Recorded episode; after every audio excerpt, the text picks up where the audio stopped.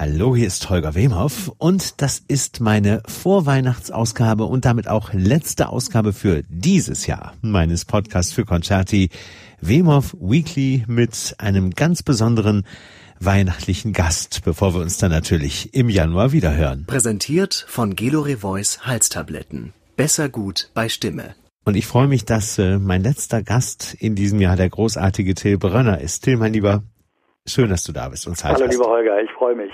Ich mich auch. Wo steckst du gerade? Verrat uns das. Ich bin gerade in meinem äh, Berliner Tonstudio und stecke zwischen zwei Filmmusiken. Eine Tätigkeit, die man natürlich in dieser konzertlosen Zeit wieder etwas intensiver in Augenschein nehmen kann. ähm, das ist auf der einen Seite eine große Herausforderung, auf der anderen Seite aber auch natürlich äh, wieder ganz schön, äh, weil ich äh, verschiedene Tätigkeiten in den letzten Jahren auch in den Fokus gerückt habe. Also es ist nicht immer nur das Trompetenspiel, aber es ist natürlich meine Hauptaufgabe und deswegen vermisse ich das auch äh, und inhaltlich erst recht. Be bevor wir ähm, da in Medias Res gehen, Till, äh, zwei Filmmusiken, die du komponierst? Ich sitze an einer Filmmusik äh, über ein äh, großes Bühnenstück, das äh, im nächsten Jahr in die Kinos kommen wird, auch wenn man noch nicht genau sagen kann, wann das natürlich mit den Kinos wieder losgeht. Und dann gibt es tatsächlich einen äh, Film, äh, den man, glaube ich, bei uns im Jargon als, als Hollywood-Film bezeichnet, wo äh, ich die Trompete spielen soll. Darüber kann ich leider noch nicht sprechen, weil die sind ja sowas von zickig da drüben und wieder darf man, da darf man gar nichts erzählen, ja. Aber wenn es passiert und irgendwann hörbar wird, dann freue ich mich sehr. Ja, dann drehen wir spätestens wieder. Spätestens. Gehe davon aus. Okay, also zumindest, zumindest wird hier nicht langweilig gerade. Aber wir müssen natürlich jetzt gerade, wir müssen natürlich aufs Jahr blicken. Ähm, viele von uns äh, haben mitbekommen, dass äh, du für deine, und ich kenne dich jetzt schon wirklich lang, für deine ansonsten sehr ruhige, gemessene Art eine, ein doch flammendes Plädoyer, eine flammende Rede gehalten hast vor wenigen Monaten. Äh, und das ist nicht nur mir aufgefallen, sondern auch vielen anderen. Du saßt das, saßest auf einmal in Talkshows, wo du dich wahrscheinlich noch vor einem halben Jahr gar nicht vermutet hättest. Ja, in der Regel äh, findet man mich nicht in politischen Talkshows und in der Regel spreche ich auch aus Prinzip eigentlich eher über meine Arbeit. Ja. Ich denke, dass es auch für den Künstler auf Dauer ratsam ist, über das zu sprechen, was er am besten beherrscht. Und das äh, gilt ja vielleicht auch für andere Berufe und Menschen. Aber in diesem Fall war es so, dass ich einfach äh, aus meiner persönlichen äh, Sicht viel zu lange mit ansehen musste, was eigentlich in diesem Land gerade äh, mit der Kultur passiert. Wir wissen alle, woher das kommt, aber wir wissen äh, trotzdem nicht, warum es so reflexartig passiert, dass man die Kultur auf Standby stellt und vom Netz nimmt. Und äh, dazu habe ich äh, nach, sagen wir mal, über acht, fast neun Monaten tatsächlich mal äh, ein paar Worte gefunden und habe die online gestellt. Und das Ergebnis war aus meiner persönlichen bisherigen Erfahrung auf jeden Fall überwältigend. Also wir sind bei drei Millionen äh, Menschen, die das gesehen haben und, und, und Tausenden von Kommentaren, was natürlich nur der Beweis dafür ist, dass es da draußen ordentlich brodelt. In der Tat. Ähm, merkst du jetzt auch noch ähm, im positiven Sinne Nachwehen? Also schreiben dir immer noch viele Menschen, äh, dass ihnen das auch geholfen hat, weil du ja auch Stimme ergriffen hast in dem Moment für viele. Ja, man bekommt sehr, sehr viel Feedback. Ich habe ja auch über die äh, Frage gesprochen, wie man natürlich mit Blick in die Zukunft äh, sich auch besser organisieren kann in Zukunft. Ja. Und äh, dazu hatten äh, extrem viele Leute äh, eine Meinung beziehungsweise auch Vorschläge. Also letztlich ist es das Konstruktive, was überwiegt. Aber was man wirklich sagen muss, äh, in aller Deutlichkeit und Klarheit, äh, der Kahlschlag schlägt sich langsam also wirklich so bahn, dass es nicht mehr um die Frage geht, welche äh, Teilzuwendungen oder Kosten man ersetzt bekommt, sondern ich glaube, mittlerweile sprechen wir äh, nach zehn Monaten Pandemie und einem ziemlich flächendeckenden Lockdown seit März für äh, über über eine Million Menschen wirklich über das Problem der Lebenshaltungskosten. Richtig. Also es geht um Essen und Wohnen mittlerweile und ich glaube, das äh, kann ein einzelnes Ministerium ähm, äh, nicht lösen. Das werden schon mehrere sein müssen am Ende des Tages. Es geht mit anderen Worten wirklich ans Eingemachte jetzt und äh, ans Eingemachte eben auch nicht nur bei denen, die vielleicht schon vorher nicht viel hatten, sondern auch ähm, ans Eingemachte bei den Menschen, die schon eigentlich gesetzt waren in der Kultur- und Musikszene. Ja, ich denke, es wird äh, generell wahrscheinlich auch zu vorschnell davon ausgegangen, äh, dass man als erfolgreicher Künstler äh, tatsächlich immer auf dem gleichen Level natürlich auch ein entsprechendes Polster sich aufgebaut hat, um die Rente vielleicht auch mit 40 schon zu beginnen. Mhm. Und das ist natürlich nicht der Fall. Also ich glaube, es ist wichtig, sich zu überlegen, wie das zum Beispiel bei zwei erfolgreichen Musikern, einem Geiger und einem Cellisten vielleicht. Eine Cellistin ist die verheiratet sind, wenn sie Kinder haben und, und sehr viel umgesetzt und beschäftigt haben natürlich. Da ist nach einem Jahr wirklich äh, der Ofen geradezu aus. Und ja. von anderen prominenten Musikern hört man schon, äh, dass sie eigentlich kurz davor sind, Haus und Hof zu verkaufen, während das äh, bei einem Großteil der Künstler, die sich auch tatsächlich in überschaubareren Verhältnissen eingerichtet hatten, weil sie vielleicht auch eher lokal konzertieren, natürlich jetzt nicht so ein großer Unterschied war. Auch dein Jahr war ja, was zumindest Auftritte angeht, sehr bescheiden, ne? sehr bescheiden ausgefallen. Ja, ich erinnere mich, glaube ich, an äh, insgesamt dreieinhalb äh, Konzerte. Äh, eins äh, davon fand äh, wunderbar Open Air statt auf äh, Schloss Hardenberg, auch bereits in reduzierter äh, Zahl auch vor der Bühne und deutlich äh, getrennt voneinander, aber mhm. mit sehr vielen Tränen und äh, bereits einem Gefühl, äh, von dem ich glaube, dass es sich dann in 2021 irgendwann wieder einstellen wird, nämlich das Gefühl, dass es eben doch unverzichtbar ist, auch Musik zu genießen.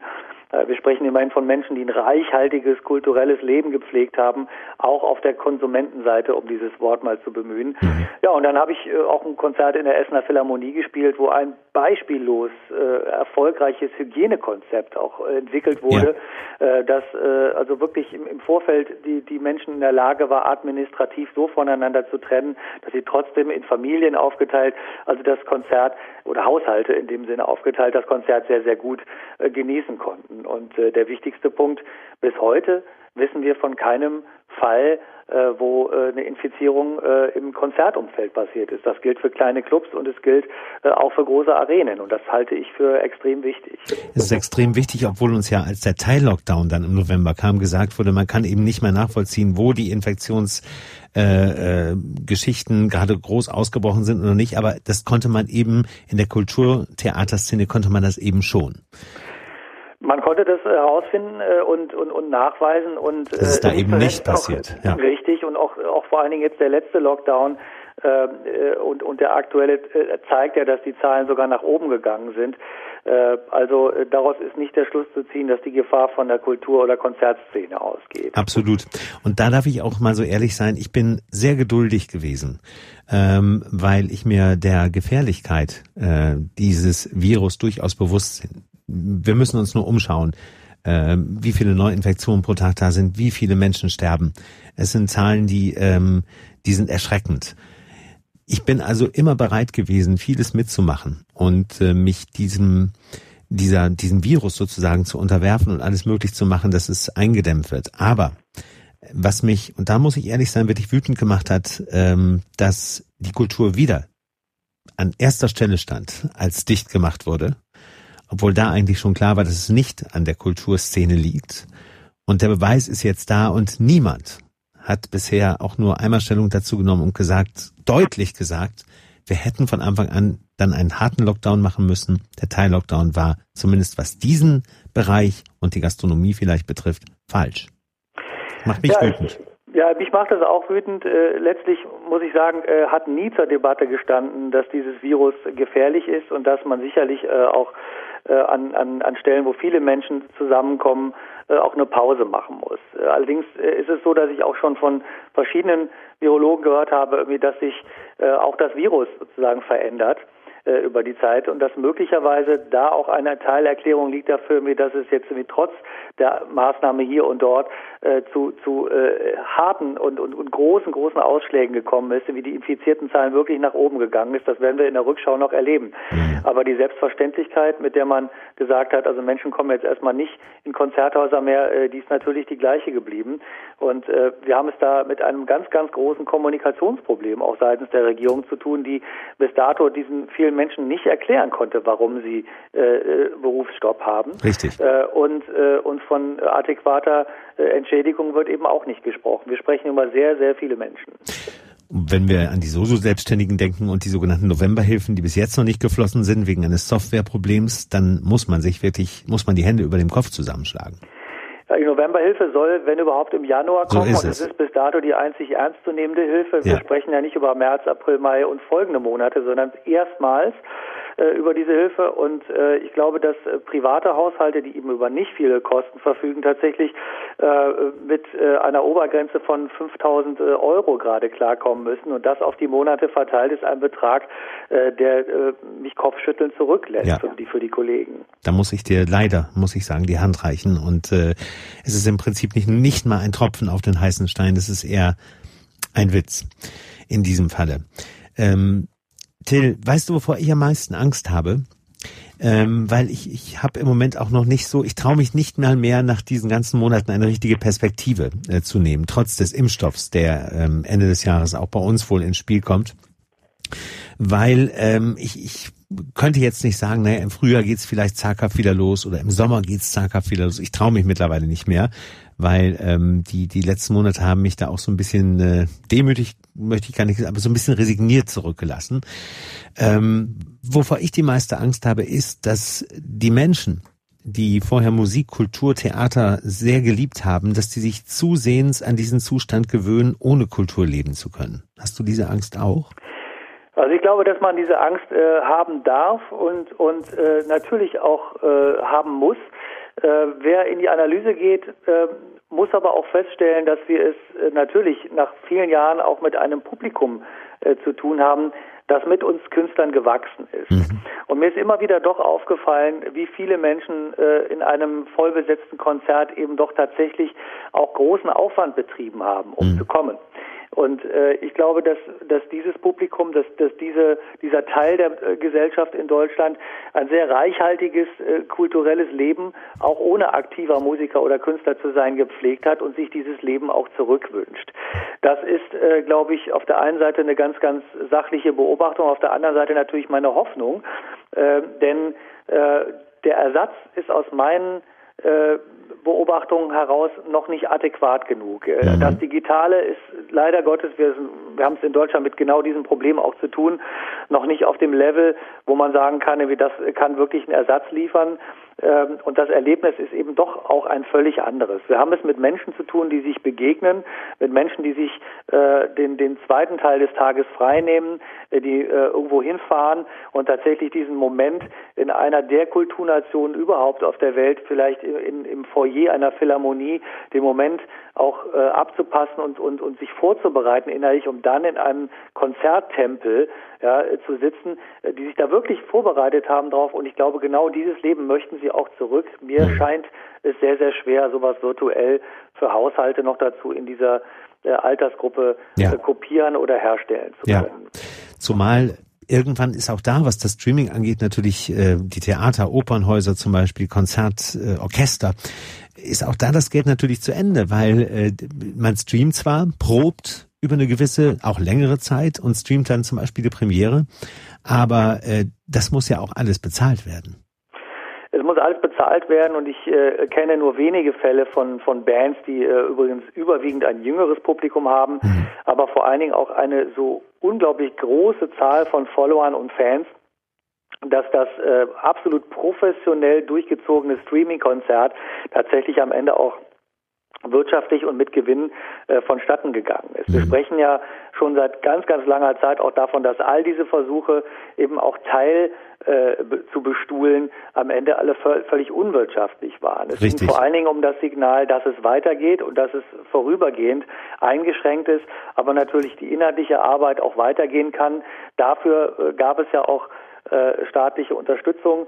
Äh, ich glaube, so hätte man weitermachen können, unabhängig davon, dass ich natürlich auch sehe, dass die Zahlen nach oben gehen und deswegen äh, aktuell keine Alternative äh, im Raum steht für den Lockdown.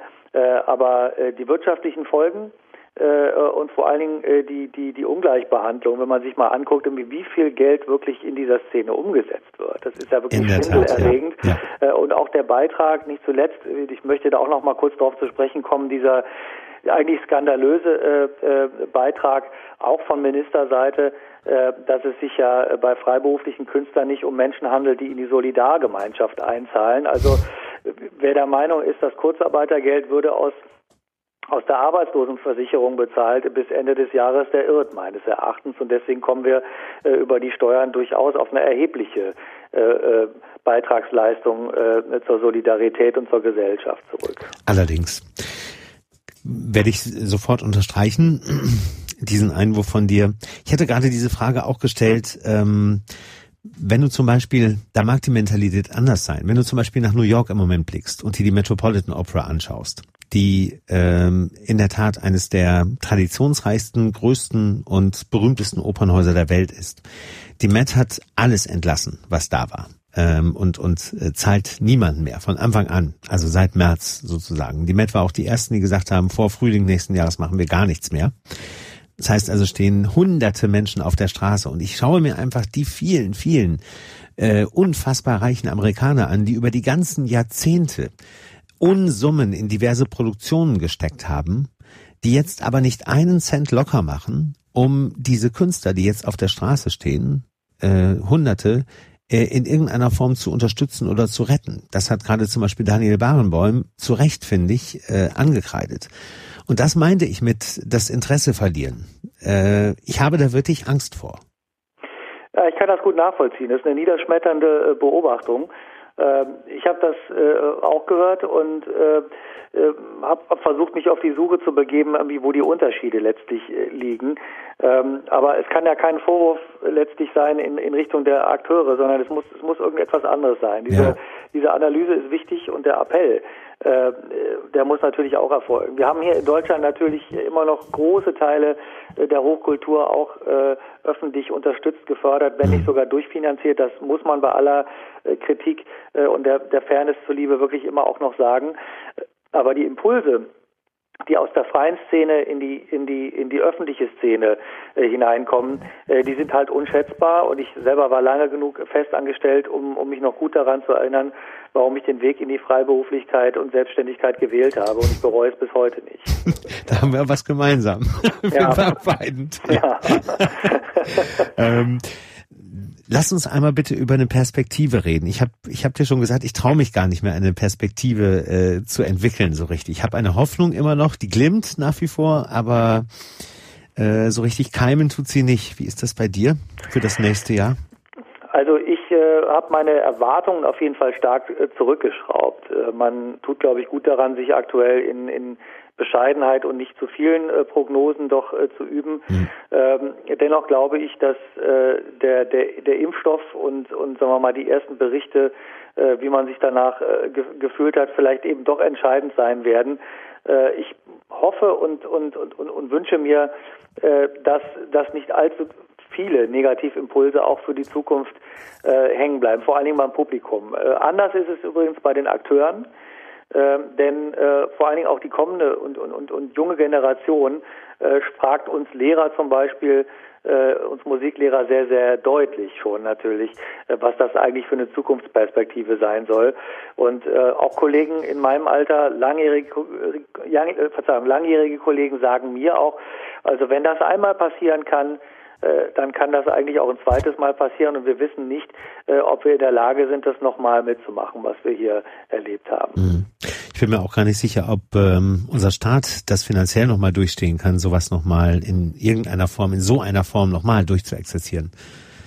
Ja, es ist sehr, sehr schwierig. Äh, wir werden die Zahlen am Ende wahrscheinlich in irgendeiner Form doch auch zu Gesicht bekommen. Ja.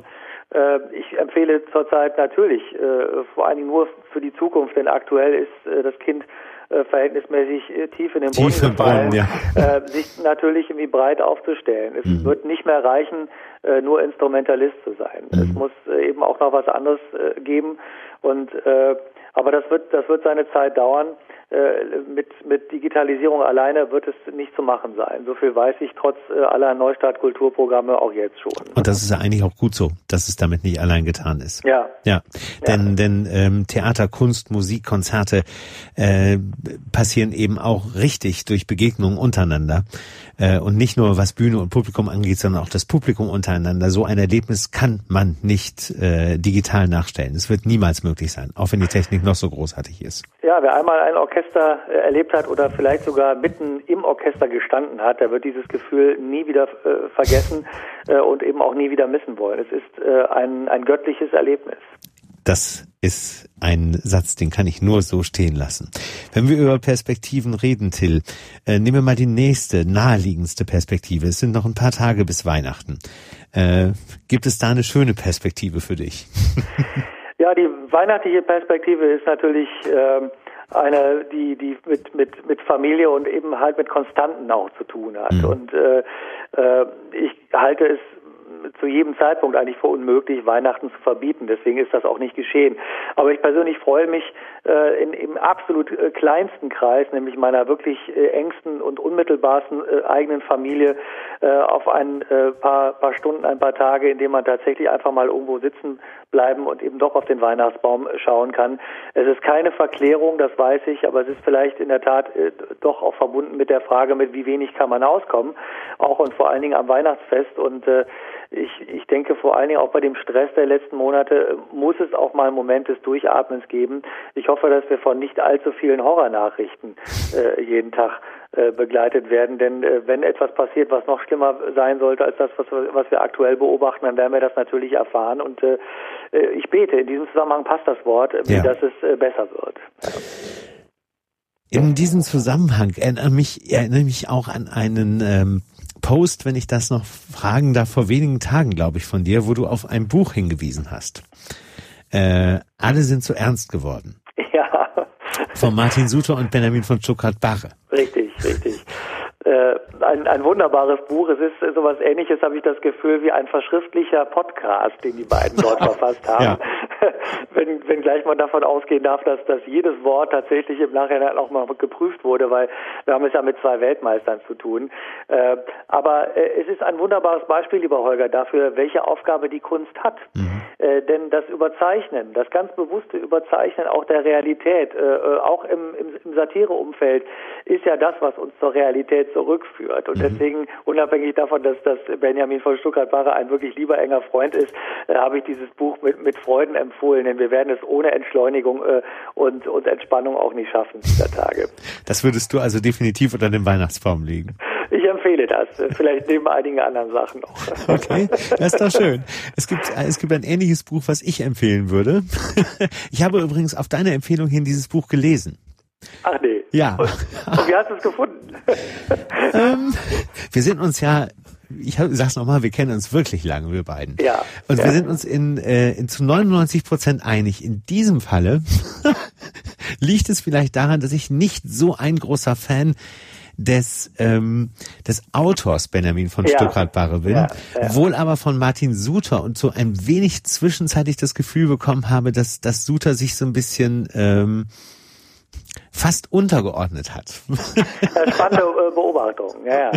Aber das, also, das ist eine, das ist nur meine Meinung natürlich. Also äh, man hat äh, ebenfalls in den in den Fernsehberichten, die ich gesehen habe, schon den Eindruck, dass die beiden das miteinander äh, rangeln äh, auch äh, bei Interviews nicht aufgeben, was natürlich äh, auch Energie freisetzt. Und äh, um Energie äh, darf es ruhig gehen dieser Tage. Okay. Gab es da schon Fernsehinterviews? Das, das ja, ja, wunderbar. Aspekte lohnt sich. Echt? Die beiden das sitzen in der Sauna und und äh, werden interviewt und äh, es ist es ist eigentlich wie ein inszeniertes Schauspiel. Es ist wunderbar. Das muss ich das muss ich unbedingt in der Mediathek nachschauen. So Stück hat sich gefreut.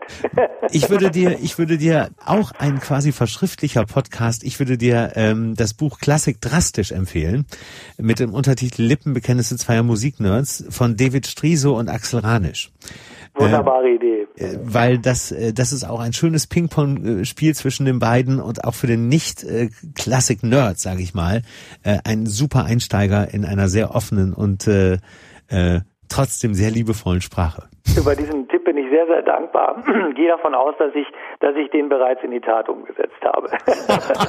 mein lieber Till, es war mir wie immer ein Vergnügen. Wünschen wir uns beide noch äh, eines vielleicht, und ich glaube, das, das spreche ich für uns beide, wenn ich sage, es wird sehr hohe Zeit, egal wann, aber dass wir im nächsten Jahr ein persönliches Treffen endlich wieder auf den gemeinsamen Gabentisch stellen. Das sollte das oberste Ziel sein, äh, denn äh, die Energie kann man nicht äh, vergleichen, obwohl ich das extrem genossen habe und äh, ich werde meinen Digitalpark auch weiterhin aufstocken hier zu Hause. Till, ich danke dir sehr. Ich danke dir, lieber Holger. Von Herzen frohe Weihnachten. Das wünsche ich dir. Danke. Bis bald. Tschüss, Tschüss mein Till. Ciao. Ciao.